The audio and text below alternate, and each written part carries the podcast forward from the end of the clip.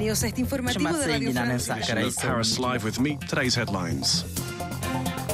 Accent du monde. François Ballarin. Bonsoir et bienvenue à toutes et à tous dans Action du Monde, l'actualité vue par les rédactions en langues étrangères de Radio France Internationale. Ce soir avec nous, Elsa Vidal, bonsoir. Bonsoir, de la, de la rédaction de RFI en russe. Vous nous emmenez en Lettonie ce soir où cohabitent Russes et Ukrainiens. Chifung Nguyen, bonsoir. Bonsoir, Ciao. De la rédaction de RFI en vietnamien, on parle avec vous de la volonté de Hanoï de diversifier ses approvisionnements en armes, notamment en achetant à la Corée du Sud. Et pour la rédaction en espagnol, Anna Maria Ospina, bonsoir. Hola, un saludo a todos. Vous allez nous parler ballon rond, l'Argentine en finale de la Coupe du Monde, la dernière danse pour Lionel Messi, pour la gloire éternelle. Mais ce qui fait la une de l'actualité cette semaine, c'est bien sûr le Qatargate, ce scandale au Parlement européen. Je me tourne vers vous, Anna Maria Ospina. Euh, L'enquête approfondie de la police belge sur des soupçons de corruption de députés européens par le Qatar ouvre un débat en Europe sur l'ingérence de pays tiers sur cette situation. Anna, votre rédaction a discuté avec l'ancienne députée européenne Anna Gomez. Oui, François, elle nous a dit qu'il n'est pas surprise en réalité pour cet scandale sans précédent, car d'autres pays ont essayé d'influencer les législateurs européens pour qu'ils adoucissent leurs critiques sur les questions des droits de l'homme. On l'écoute por ejemplo, uno de los países también que siempre estaba tratando de influenciar y de comprar, digamos, diputados era Marruecos. Alors que vous dit-elle, Anna? L'un des pays qui a toujours essayé d'influencer et de corrompre les membres du Parlement était le Maroc, c'est qu'elle dénonce. Aussi, elle a précisé que les scandales de corruption ne se limitent toutefois pas au groupe social-démocrate, aujourd'hui dans la tourmente, depuis qu'une de ses membres soit accusée de corruption. Je parle évidemment d'Eva Kaili, désormais ex-vice-présidente du Parlement européen. Et fin novembre, Eva Kaili avait affirmé dans un discours au Parlement européen que le Qatar était un pionnier en matière de législation du travail. Elle a qualifié l'Émirat de modèle d'inspiration pour le monde arabe. Que dire de cette prise de parole, Anna? François, sur cette position, nous avons interrogé un député européen qui appartient au même groupe, l'eurodéputé espagnol Javi Lopez, et il a répondu qu'il est difficile, difficile de discerner ce qui est les critères politiques ou les critères d'intérêt personnel derrière l'opinion d'un politicien. Pour lui, aujourd'hui, cela semble clair, mais dans les passés, ce n'était pas le cas. Et il a une grosse inquiétude, on l'écoute. Estamos ante un caso de sobornos y corrupción, pero no realizado por lobbies ni grupos de presión, sino realizado por estados, por uh, posiblemente o potencialmente servicios diplomáticos y servicios de inteligencia. Alors à quoi fait référence Javi Lopez, Anna? Lopez explique qu'il s'agit d'une affaire de pauvres et de corruption, non pas fait par des lobbies ou des groupes de pression, mais par des États, éventuellement ou potentiellement par des services diplomatiques et des services de renseignement. Donc il est très inquiet. Merci Anna. Cette affaire de corruption euh, touche donc le Parlement européen, l'une des institutions les plus critiques de la politique de Moscou. Elsa Vidal, euh, les médias russes se sont-ils emparés de ce scandale? Eh bien, étonnamment, assez peu. Le traitement réservé à cette affaire a été assez discret, en tout cas jusque-là. Alors qu'on a l'habitude d'entendre euh, Evgeny Prigogine reconnaître non seulement qu'il est le patron des Wagner, mais aussi qu'il a une grande responsabilité dans euh, les ingérences dans les élections américaines. On aurait pu s'attendre à une couverture plus forte de l'actualité, mais on a été confronté à quelque chose d'assez neutre qui s'est basé sur des dépêches euh, d'agences, sans doute parce que les questions qui intéressent les Russes en ce moment sont plus directement liées à leur niveau de vie et à l'impact de la guerre sur ce dernier. Y a-t-il un lien avec le développement des relations entre les deux États? Oui, c'est possible et effectivement c'est une hypothèse intéressante que vous soulevez parce que le Qatar et la Russie sont alignés globalement en ce qui concerne la diplomatie euh, des hydrocarbures pour euh, empêcher une baisse trop importante de, du cours euh, du pétrole notamment. Et puis il, ne vous il ne vous aura pas échappé que les deux pays ont accueilli la Coupe du Monde de football, donc le Qatar et la Russie se sont envoyés des compliments sur leur capacité à céder, à partager leur savoir-faire en la matière. Par ailleurs, euh, les, médias d'État russes ont effectivement relayé euh, uniquement la parole officielle qatari concernant le scandale, qui a consisté à nier toute implication dans des faits de corruption et à même considérer qu'il s'agirait, euh, dans le cas où un journaliste se risquerait à l'affirmer, de désinformation. Enfin, on peut dire que le Qatar est très prudent d'une manière générale en ce qui concerne euh, la guerre en Ukraine, même s'il a été jusqu'à soutenir certaines initiatives, il ne condamne pas la Russie et donc il est dans une position très prudente. On peut donc dire que les médias russes n'ont pas exploité ce scandale. Presque pas. On pourrait presque le dire si ce n'était à l'exception d'un journal très populaire et populiste qui s'appelle le Moskovski Komsomolets, qui a titré le 11 décembre dernier que le scandale de corruption au Parlement européen démontre l'hypocrisie des dirigeants européens. C'est une thématique tout à fait récurrente hein, dans la presse euh, propagandiste russe, qui est globalement la presse qui est encore autorisée dans le pays. Mais cet article rappelle aussi que c'est le Parlement européen qui a demandé à ce que la Russie soit reconnue État sponsor du terrorisme et punie, manière de faire planer le doute sur la qualité, l'honnêteté euh, de ceux qui critiquent la Russie. Merci Elsa Chifung euh, Nguyen euh, de la rédaction de RFI en vietnamien. La corruption, ça n'est pas un sujet nouveau au Vietnam. Comment la presse vietnamienne traite ce scandale, cette affaire de corruption au cœur de l'Union européenne? Alors, la corruption n'est pas du tout un nouveau sujet au Vietnam. Tout à fait, François, la corruption est plutôt un sujet quasiment de tous les jours au Vietnam, que ce soit un assistant du ministre corrompu, un maire d'une grande ville ou un chef de la commune. Comment lutter contre la corruption est régulièrement sujette au débat à l'Assemblée nationale du pays alors que le Vietnam gouverné par un parti unique est souvent affiché comme un grand corrupteur sous les yeux des Occidentaux, mais aussi par son propre peuple sur les réseaux sociaux, l'image de 600 000 euros en liquide, trouvé chez un ex-vice-président du Parlement européen, a tourné en boucle. Les internautes s'interrogent, mais qui, qui a dit que les Occidentaux ne sont pas corrompus? Une, histoire, une triste histoire de l'Union européenne à l'approche de fin d'année, rapporte le journal officiel Thaïlien la jeunesse. C'est la signification. Avec un ton ironique, ce quotidien officiel précise que depuis sa création en 1979, le Parlement européen se considère comme la plus haute institution représentant l'éthique et la culture politique dans l'Union européenne. La lutte contre la corruption, les pots de vin et le contrôle du lobbying ont toujours été en tête de l'agenda du Parlement. Pourtant, cette affaire a bien démontré que les paroles du PE ne s'accompagnaient pas forcément de leur action en interne contre la corruption. Alors, ce scandale risque d'avoir un impact négatif sur les interventions du Parlement européen en matière de droits de l'homme dans le monde, en particulier au Vietnam. Comment les résolutions adoptées euh, par le Parlement ou ces rapports sur les droits fondamentaux seront-ils perçus à l'avenir par les autorités vietnamiennes? Alors, il faudra bien préciser qu'au Vietnam, l'affaire Qatargate n'est pas autant médiatisée comme en Europe, parce que nous connaissons déjà beaucoup d'affaires de ce genre au Vietnam.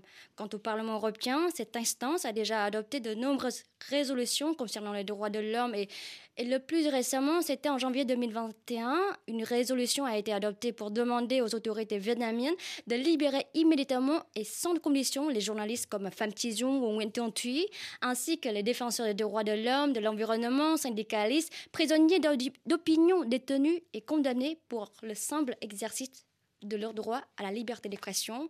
En juin dernier, le Parlement européen a publié un rapport dénonçant la répression des autorités vietnamiennes contre les activistes qui se manifestent pour les droits de l'homme. En réponse à ce rapport, la porte-parole du ministère des Affaires étrangères au Vietnam s'est fermement opposée et a déclaré que l'évaluation du bio n'est pas objective et juste, basée sur les fausses informations, n'a aucun fondement, ne reflète pas la situation réelle au Vietnam. Il y a donc une crainte que l'affaire du Qatargate affaiblisse la position du PIE en matière des droits de l'homme au Vietnam. À l'avenir, il sera probable que Hanoï les pèse moins, voire ignore les résolutions adoptées par l'Union européenne. Donc une question s'est posée en quoi consisteraient encore les droits de l'homme au Vietnam sans l'intervention internationale Sachant qu'il y a actuellement 39 journalistes détenus pour avoir simplement donné leur opinion sur la politique du pays, selon le dernier rapport de Reporters sans frontières. Merci Chifong Nguyen. 20 часов в Париже.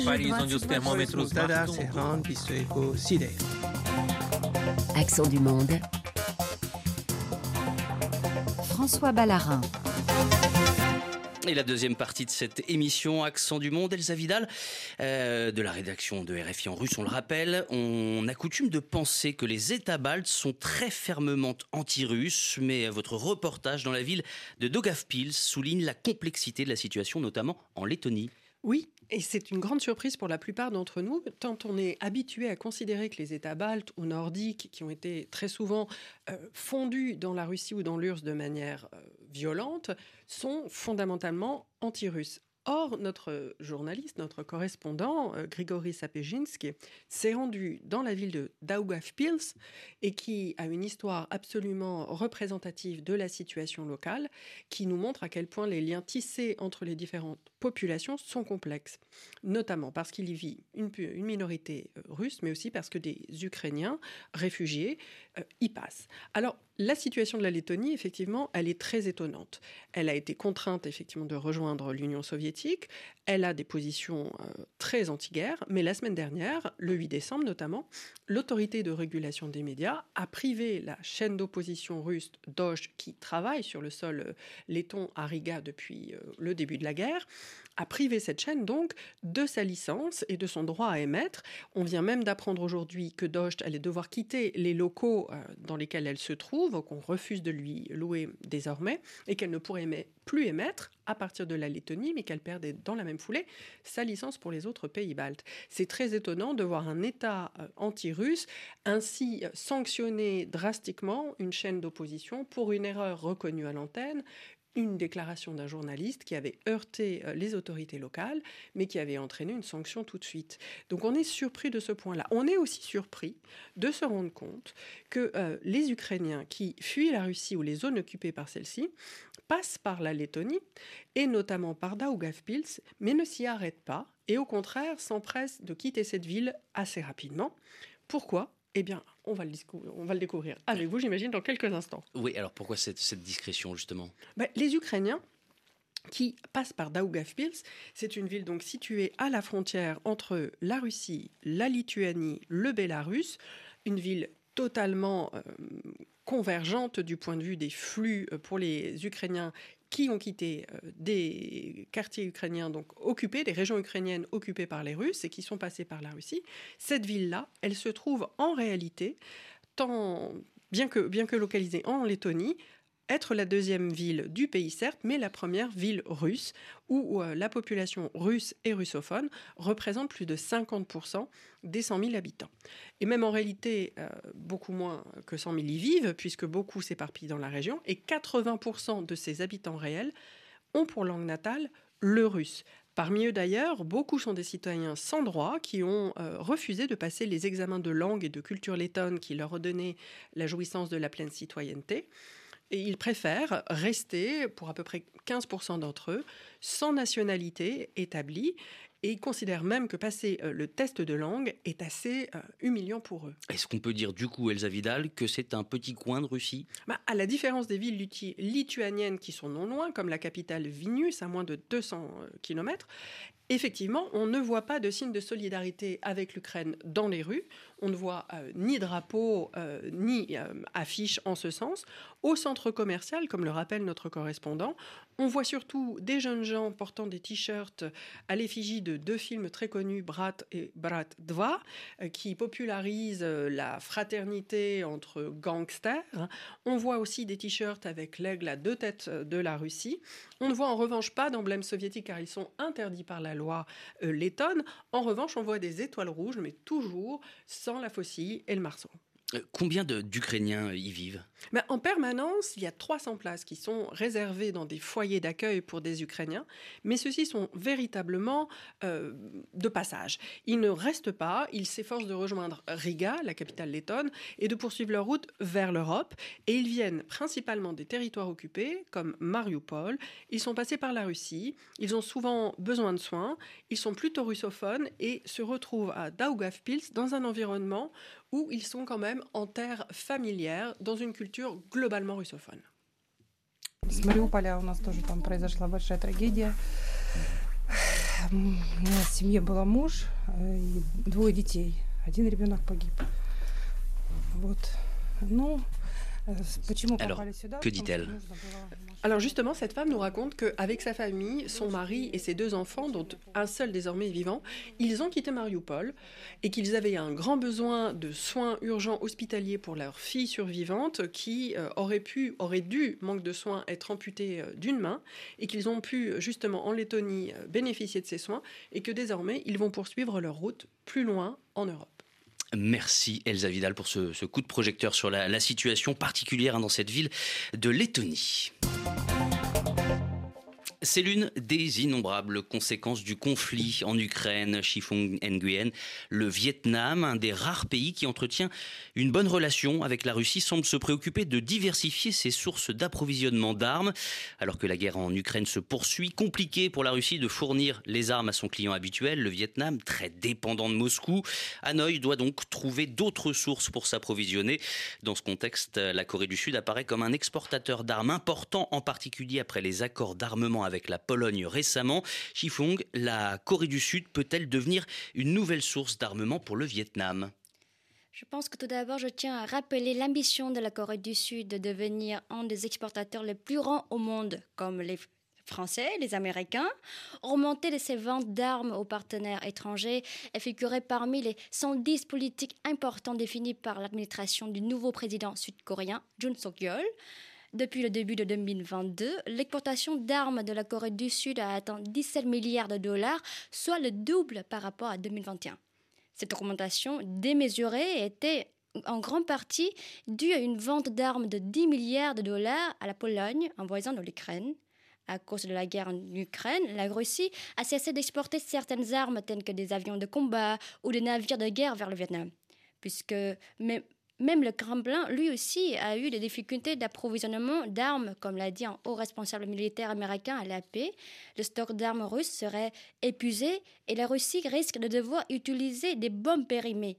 Moscou est également confronté à des sanctions imposées par les Occidentaux. Le pays de Vladimir Poutine est isolé du reste du monde.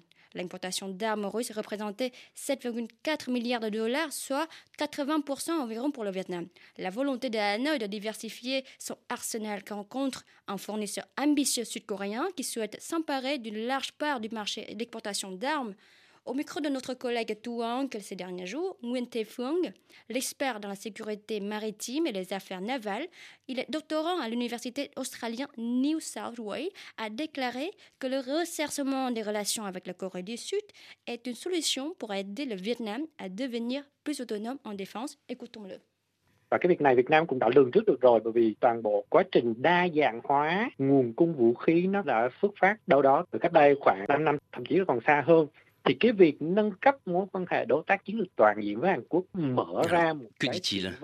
Alors François, selon lui, le besoin de diversifier les stocks d'armes ne commence pas qu'aujourd'hui. En effet, le Vietnam avait déjà anticipé cela car tout le processus de diversification de l'apprentissage pardon, l'approvisionnement en armes a commencé il y a environ 5 ans, voire plus. La mise à niveau de la relation stratégique globale avec la Corée du Sud ouvre une très large perspective à court et à moyen terme. Séoul pourrait devenir l'un des principaux partenaires de défense et de sécurité du Vietnam, précise-t-il. Premièrement, en termes d'armes, le Vietnam aura plus d'options pour importer des armes. Un excellent exemple en Asie du Sud-Est est celui des Philippines. Les Philippines ont acheté un certain nombre d'armes et d'équipements de défense de la Corée du Sud, tels que l'avion d'attaque TA-50.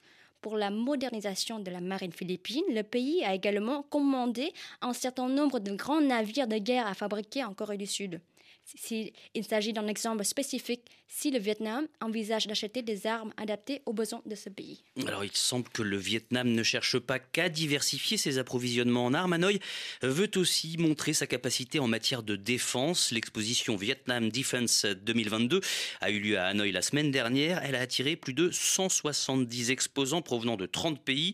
Une première édition pour une toute première édition de ce genre. De quoi s'agit-il exactement? Tout à fait, euh, François. Euh, c'est vraiment une première de son histoire. Cette exposition présente au public des véhicules de combat, des équipements utilisés pour la marine, l'armée de terre, la défense aérienne, produits par la Russie, les États-Unis ou encore Israël. Il y a également un grand espace dédié aux armes, telles que de nombreux types de fusils d'assaut, de grenades, de mitraillettes, ce qui utilise principalement des balles produites par le Vietnam permettant d'une grande précision et de gros dégâts, précise le VTV, la chaîne de télévision publique du Vietnam.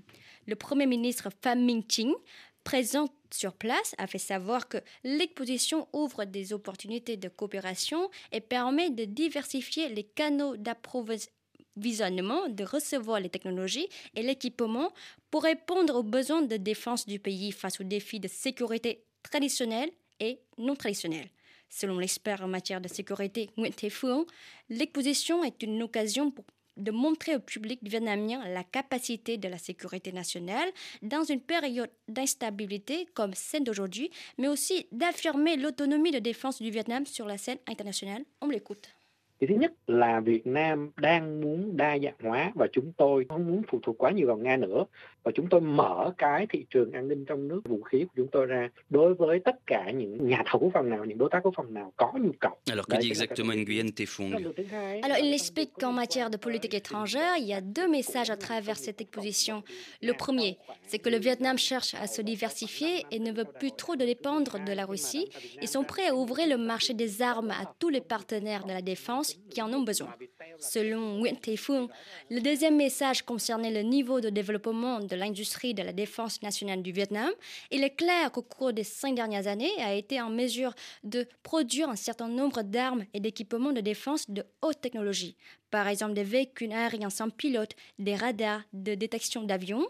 Alors, les messages sont clairs. Le Vietnam souhaite montrer que lui aussi a des capacités de fabrication d'armes. Cette exposition de défense lui sert de promotion et lui permettra en quelque sorte de se rapprocher des clients potentiels.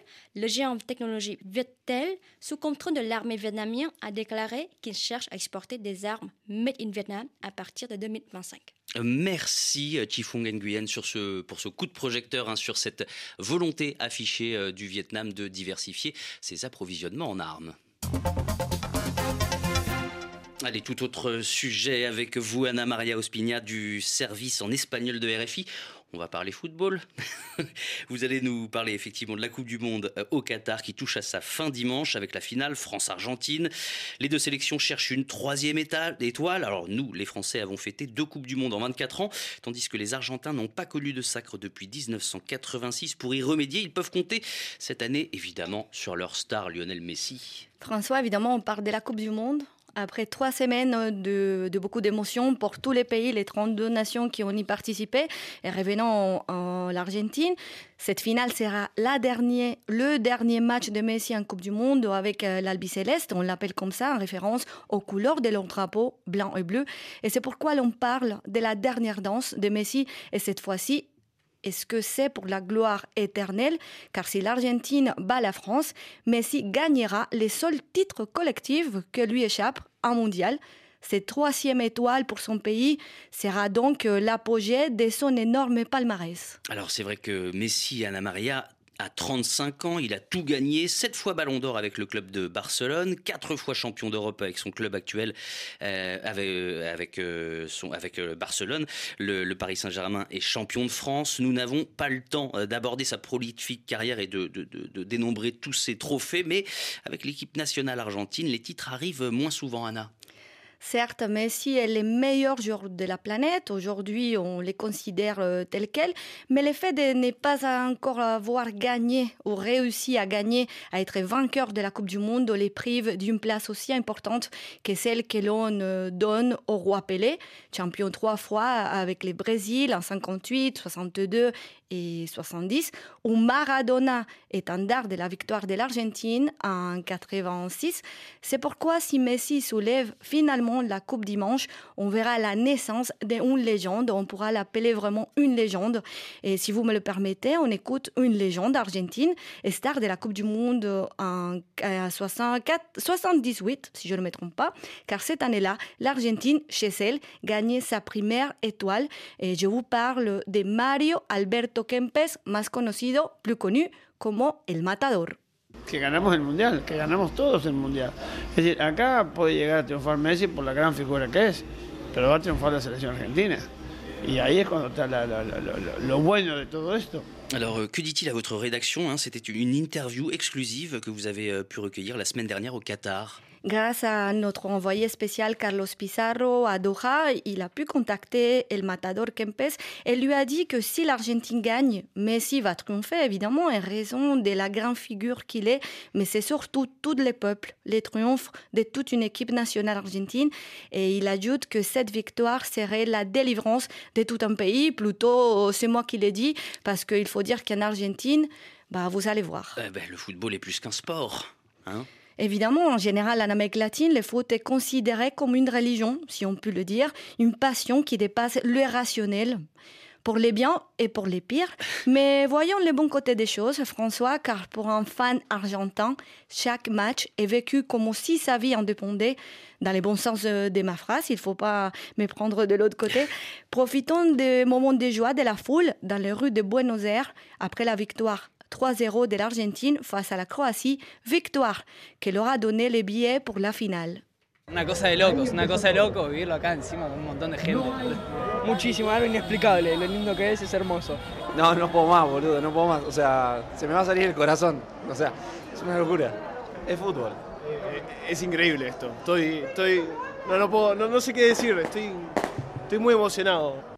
Alors, que disent-ils Je pense que même si vous ici présents ou les auditeurs ne maîtrisent pas la langue des Cervantes, vous arrivez à comprendre cette passion par leur respiration agitée, la voix presque cassée mais enthousiaste et l'ambiance festive.